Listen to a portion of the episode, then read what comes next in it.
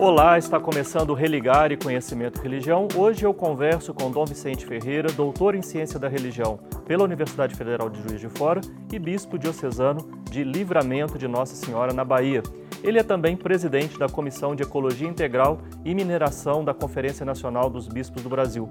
O tema do programa de hoje é também o título do livro do nosso convidado, Crepúsculo, Profecias de um Tempo Novo, lançado pela editora Ideias e Letras. Bem-vindo ao Religário, Dom Vicente. Um prazer imenso recebê-lo aqui. Grande abraço, Flávio, amigo e amiga que acompanha o Religário, diretamente aqui de Livramento de Nossa Senhora, do Sertão, da Chapada, Diamantina, aqui da Bahia. Uma alegria, muito obrigado por você é, conceder esse espaço de conversa, de diálogo sobre o nosso crepúsculo. Uma alegria, Dom Vicente. Procure pelo Religar e Conhecimento e Religião no YouTube e nos desenvolvedores de podcast, como por exemplo Spotify. O termo de busca é arroba Religar e Conhecimento e Religião, tudo junto, sem acento. Inscreva-se em nossos canais, acompanhe, curta, compartilhe as nossas entrevistas. Então, Vicente, eu gostaria de começar a nossa conversa já pelo título do livro, né? Por que Sim. a escolha do termo crepúsculo? Olha, Flávio, primeiro esse livro me acompanha já há muito tempo que eu comecei a escrever e elaborar algumas ideias a partir da minha, da minha pastoral, da minha vida, da minha reflexão. E aí, antes de organizar os pensamentos, me veio essa imagem. Eu vou escrever um livro com esse tema crepúsculo, porque para mim é uma imagem natural que tem o entardecer, o anoitecer e o amanhecer. Então foi nessa imagem que eu capturei da natureza, pelo menos assim eu entendo essa questão crepuscular, como nada muito definido, né? quer dizer, um, um, um entardecer que anoitece, que amanhece, e coloquei isso um pouco na perspectiva do nosso tempo atual, sabe? Se a gente não está vivendo uma mudança radical de época, onde os contornos das verdades eles, eles são muito frágeis, a gente não consegue, inclusive, do ponto de vista nem antropológico, nem ecológico, talvez teológico também, definir o que é o nosso tempo, que travessia é essa. Então, o crepúsculo está ligado a uma travessia. E aí eu dividi essa reflexão é nessas três partes: entardecer, anoitecer e amanhecer. Aí dentro eu, eu moldo, né? é tipo a moldura que eu, eu fiz para um pouco as minhas consequências daquilo que eu, que eu penso, que eu reflito sobre a sociedade hoje e também sobre a igreja. Num dos, é, então você já apresentou também essa, isso que é a estrutura do livro, essas três partes. Mas é, a, o começo é penumbra. Né? Aqui, aqui você faz menção, Dom Vicente, esse termo penumbra, pensando a nossa época. Exato. É, é, eu gosto muito da poesia, você, você conhece também as coisas poéticas, musicais. Exatamente, é, eu acho que isso vem muito da minha origem rural, do meu contato com a natureza, que a penumbra é aquilo que não tem uma luz muito definida, mas também não está totalmente escuro. Então, você gosta de dessa herança nossa hermenêutica da filosofia, de toda essa tradição também nihilista, não tem essa coisa da verdade enfraquecida, lembrando lá o nosso pensador, o Batman, essa verdade que ela não, ela não se apaga totalmente, mas ela, tá, ela também não é muito clara. Então, a penumbra é essa experiência da transitoriedade, da busca, da itinerância, daquilo que está passando. Não deixou totalmente de ser, está presente, mas anuncia alguma coisa nova que vem pela frente. O livro é todo assim, porque ele não é feito de, apesar de ter profecias, palavras mais fortes minhas, mas não tem a, a, a dimensão, Flávio, de, de uma verdade absoluta. Nós estamos construindo. Talvez a única verdade mais forte que eu coloco é que a pretensão da verdade absoluta ganhou no capitalismo, no sistema neoliberal, é, um domínio que está destruindo a Terra e o ser humano. Um domínio quase que, aí sim, total, do poder econômico, do lucro, essas coisas todas. Então, a penumbra é aquilo que está no declínio, mostrando para a gente a possibilidade de uma outra uma outra configuração humana na relação com a natureza, com o próximo. Eu entendo penumbra assim. Sim. Quando a gente está tá escurecendo ou amanhecendo, né, a gente sai procurando a definição das coisas ali naquele quadro. Sim. Ainda não está bem definido o, o horizonte, mas ao mesmo tempo a gente tem um pouco de luz para seguir, né? Como você disse, Dom Vicente, o livro tem afirmações proféticas. É, é firme é, e contundente a, a, sua acusação do capitalismo como uma enfermidade, e o sistema neoliberal como uma enfermidade do nosso tempo. É uma, uma, é uma doença global. Isso não, não sou eu assim que, que afirmo por uma conclusão é, arbitrária. Ontem mesmo, esses dias aí, não sei se foi ontem, nós estávamos no debate sobre o aquecimento global. A, a coisa é cínica, Flávio. Quanto mais a gente percebe que deve reduzir a emissão de gás carbono na natureza, mais o 1% que domina o nosso planeta, as corporações mais ricas, mais emitem é, poluição na natureza. Então é uma coisa de um cinismo, isso é uma doença.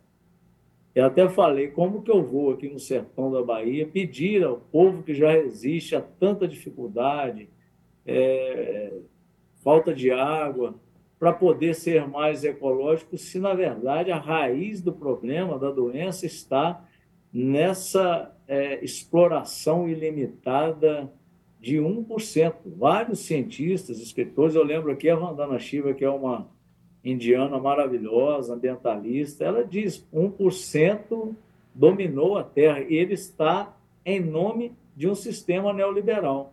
Ou seja, é a promessa de que eu posso acumular a riqueza indefinidamente para o meu usufruto.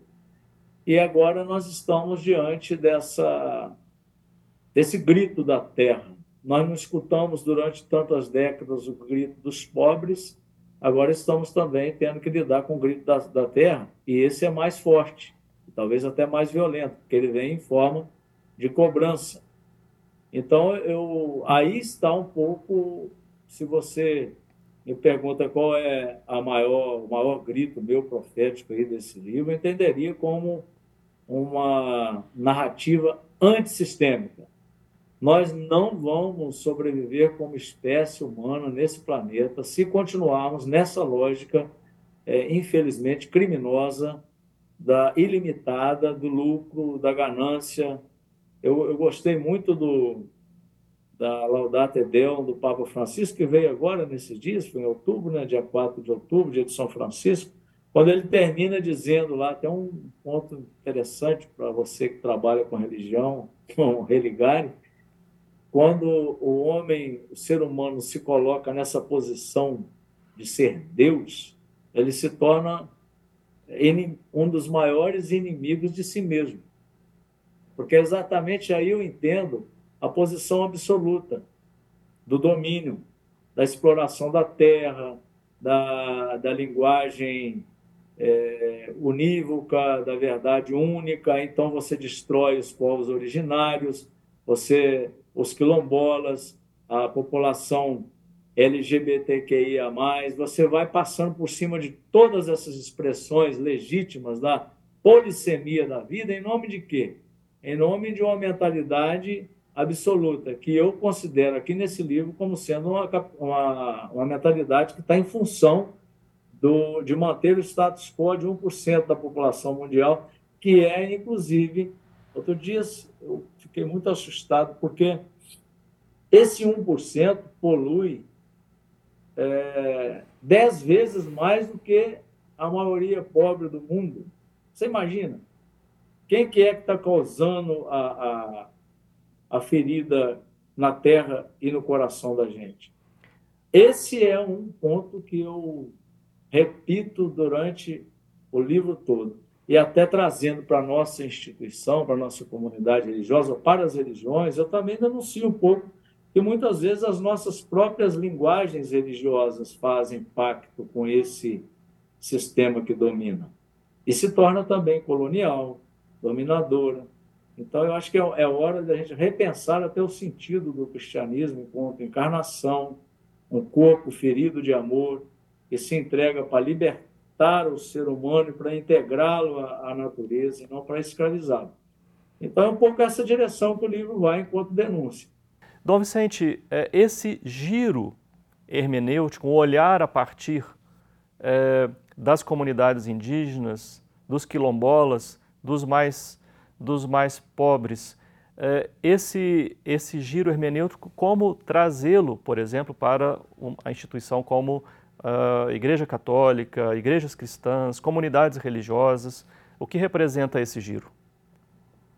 Ah, primeiro, já que você me fez a provocação, eu falo a partir de um próprio giro da minha experiência pessoal. Né? Eu sempre gosto de destacar que, principalmente a partir da, da experiência traumática, das feridas graves, é, com essa tragédia criminosa em Brumadinho e o sofrimento, a luta, o luto de tanta gente, eu mesmo fiz e faço, claro, continuo, porque é um caminho aberto, a essa, essa conversão, essa metanoia, como a gente diz na experiência cristã. De quê? De perceber que a encarnação ou a fé cristã, acho que isso serve também para as outras religiões, falar de Deus sem tocar de fato as feridas mais profundas do nosso próximo, no sentido cristão, por exemplo, ficaria uma coisa muito, muito vazia. É, eu reflito muito sobre a questão do juízo final, né, dessa experiência de que Jesus diz: olha, Lá no final estarão esperando os pobres, esperando por você. Tive, tive fome, tive sede. Essa é uma experiência, eu não sei, profundamente espiritual, de que quando a gente está junto, Flávio, aos mais sofridos, né, as vítimas sistêmicas, como nós chamamos, as mais vulneráveis, a gente parece que toca uma realidade profundamente cristã, de saber que o que nós queremos a partir disso é antecipar essa experiência escatológica, né, de, um, de uma nova possibilidade, de um novo tempo, ou seja, denunciando por que, que estão de fato sofrendo, o que, que a gente quer de novo.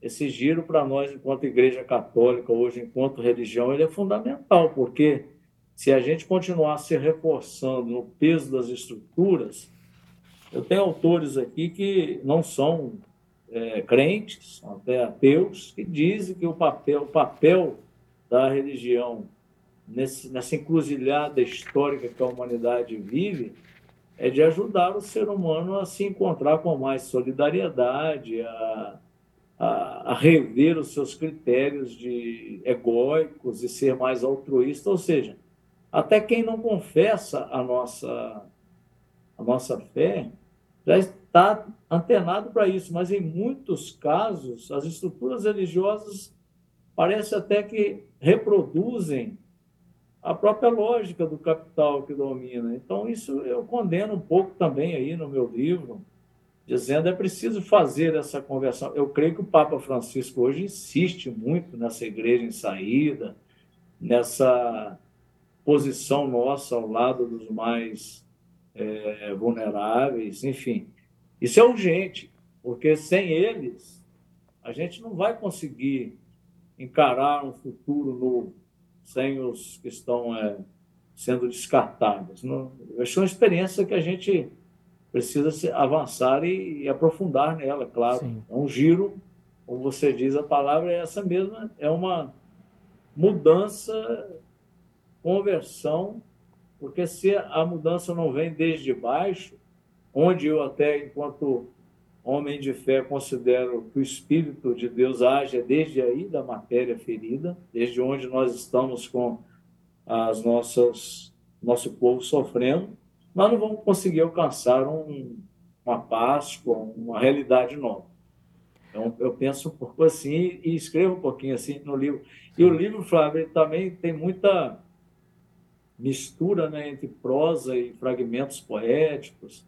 Eu uso muito Sim. aquelas formas de escrita lá nas minhas redes sociais, mais curtas, mais é, tipo esses temas né, que a gente rima, enfim. Então Sim. é um pouco mostrando sempre a minha posição desse livro, é que o nosso lugar teológico é, pós-moderno, atual, deve ser sempre as feridas dos pobres e da terra. Um tema que, a, que atravessa a obra é o tema da ecologia integral. De que maneira a ecologia integral ela, ela abarca esses diferentes aspectos, denúncia, o, o lugar né, de onde é, refletir sobre essas, essas questões, propostas? É, um, é, um, é uma palavra que eu acho que mais consegue traduzir uma perspectiva, aí vem o tempo novo, uma perspectiva nova, é a questão da ecologia integral.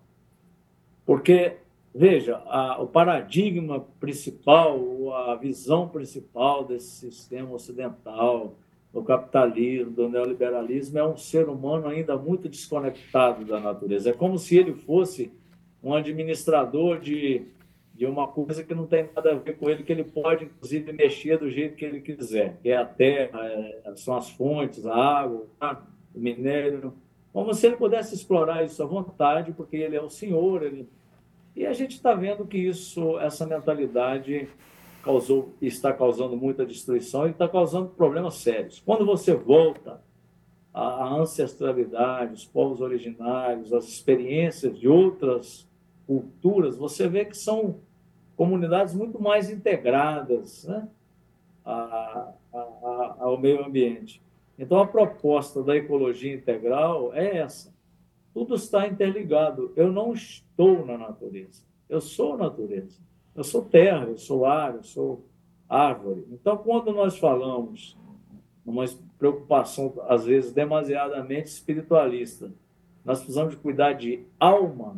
Alma é, não existe se não está interligado a tudo aquilo que forma a nossa corporeidade, que forma o nosso ser, que é o ar, que é a água, que é o contato, que é a biodiversidade. Então, se um planeta adoece, adoece também a gente. Portanto, não é a alma que fica doente ou o corpo que fica doente, é a gente que fica doente, não é isso? Na, na sua totalidade. Então, o aspecto da ecologia integral é essa nova consciência de que tudo está interligado. Se eu destruo aqui, isso tem consequência, mas se eu faço bem aqui também, isso cria uma rede né, de vida.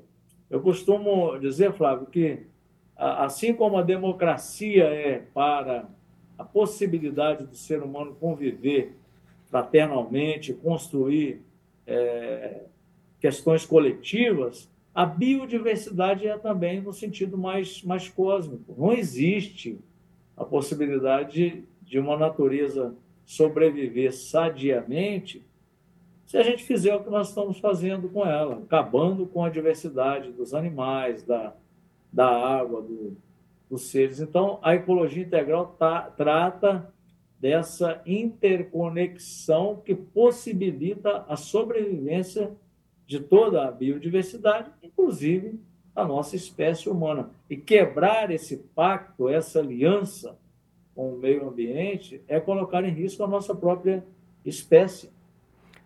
Você usou na metáfora, logo no início da nossa conversa, que o crepúsculo é também uma referência à aurora. Né? Que expectativas, que esperança, o que é essa aurora que você propõe no seu livro, Dom Vicente? Olha, está difícil ultimamente a gente respirar a possibilidade. Inclusive, tem alguns amigos pesquisadores nossos que já colocam a possibilidade de um colapso sem volta, né? Essas coisas todas estão aparecendo aí. Você, como pesquisador, sabe. Ó, estamos chegando numa fase muito crítica. Aquecimento global, a gente não vai conseguir mais é, barrar isso, enfim. Mas eu digo que eu tenho muita esperança no sentido de que há também um mistério nessa criação. Eu acredito muito no pensamento do ser humano. O ser humano, ele, ao mesmo tempo que ele é capaz de gestos muito é, maldosos e destrutivos, ele também tem uma força amorosa na centralidade da sua vida, capaz de revolucionar tudo isso. A aurora vem pelo amor, Flávio, e eu sou um, um ser humano apaixonado por, pelas expressões amorosas, eu valorizo demais, eu, é, eu posso conversar para você e para o amigo que está escutando, eu às vezes me emociono de ver uma pessoa, uma mãe encontrando com a criança depois de, de um tempo de ausência, um idoso que recebe a visita da gente porque está doente, um, um, um, casal, namorados, enfim. Essas formas de acreditar que o ser humano tem uma essência amorosa em si, tem uma. Isso é aurora. E aí eu digo algumas palavras assim: a aurora ela, ela virá na força das redes. Não dá para a gente mudar tudo isso é, apenas com atitudes isoladas. A gente precisa. O seu nome, o nome do seu programa que é Religar, e que tem a ver com a questão da religião, mas é isso aí, é religarmos a uma experiência coletiva, fraterna, com a natureza, né, com a espiritualidade. E, e coloco mesmo, sou muito radical aí no livro, nenhuma forma de preconceito pode sobreviver ao futuro. Eu penso que ele é feminino, mais feminino da feminilidade, da poesia, da arte, da música. Ele, é, ele não será machista, porque de machismo nós estamos destruindo a terra e, e as relações humanas. Ele será fraterno, é a aurora nossa, é como aquela expressão de Maria Madalena que vai ao túmulo do Senhor, saudosa pela. E agora, tem futuro ou não tem? Nosso, nosso amor morreu, foi sepultado e de repente ver nela a força da vida ressurgindo. Eu acredito nessa aurora como força da vida que sempre ressurge. Do ponto de vista cristão é isso, é a Páscoa. Não é a gente que controla, não tem controle naturalmente, mas depende da gente, depende do nosso agir, do nosso Sim. fazer. E eu vejo, Flávio, a última parte do livro são relatos de muitas é, entidades, organismos, eu cito lá e deixo eles falarem do que estão fazendo para poder antecipar essa aurora, atravessar essa noite com esperança. Então, tem várias organizações ali que eu conheço, faço parte. Você citou uma delas, que é a Comissão de Ecologia Integral e Mineração da CNBB, mas tem muitas outras que eu participo de redes que tentam construir é, um tempo novo, como diz o, o, nosso, o nosso livro. E ele não será. Eu sei que é difícil pensar isso, mas ele não será capitalista. Ele tem que ser da partilha.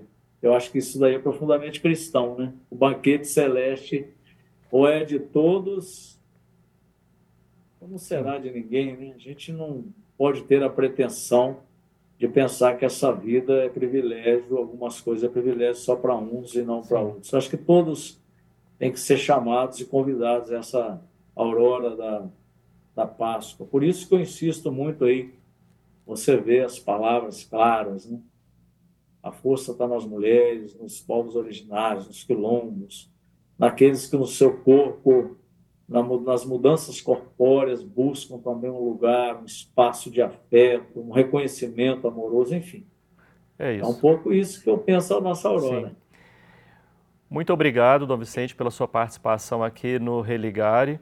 O livro, então, Crepúsculo, Profecias de um Tempo Novo, pode ser encontrado no site da editora Ideias e Letras. Você vê aqui no, no vídeo, editoraideiaseletras.com.br. Então, Vicente, mais uma vez, muito obrigado. Somos um projeto de extensão do programa de pós-graduação em Ciências da Religião da PUC Minas.